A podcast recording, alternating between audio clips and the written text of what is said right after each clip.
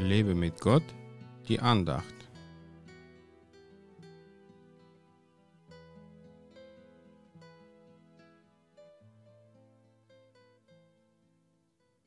Heilt Kranke, reinigt Aussätzige, weckt Tote auf, treibt Dämonen aus.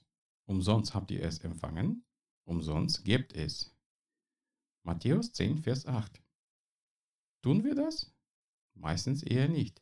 Aber warum? Was hält uns davon ab, Kranke zu heilen, Aussätzige zu reinigen, Tote zu erwecken und Dämonen auszutreiben? Richtig, Jesus würde sagen, dass es aus dem Mangel an Glauben nicht passiert. Wir meiden lieber die Kranken und ziehen uns noch die Gesichtsmasken auf, anstatt für ihre Heilung zu beten. Bei der Beerdigung halten wir eine schöne Begräbnisrede, statt den Toten zum Leben zu erwecken. Wir meiden die Besessenen, weil wir Angst haben, dass der böse Geist auf uns rüberkommen könnte. Das ist das Verhalten des Unglaubens. Der Unglaube, auch als Angst bezeichnet, will nur für eigene Sicherheit sorgen und auf keinen Fall etwas riskieren, was einem schaden könnte.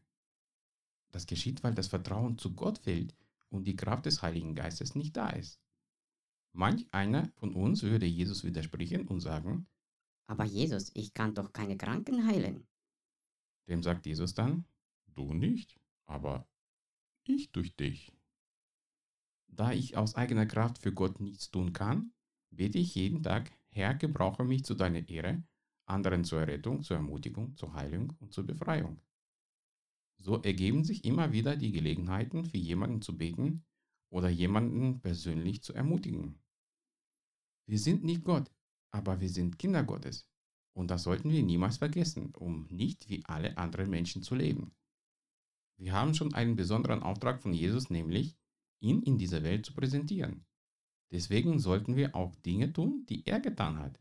Er sagte ja, dass wir sogar mehr tun können, als er es getan hat. Lass dich vom Geist Gottes gebrauchen, du bist hier für Gott und nicht für dich selbst. Er will durch dich sein Reich bauen. Gott segne dich.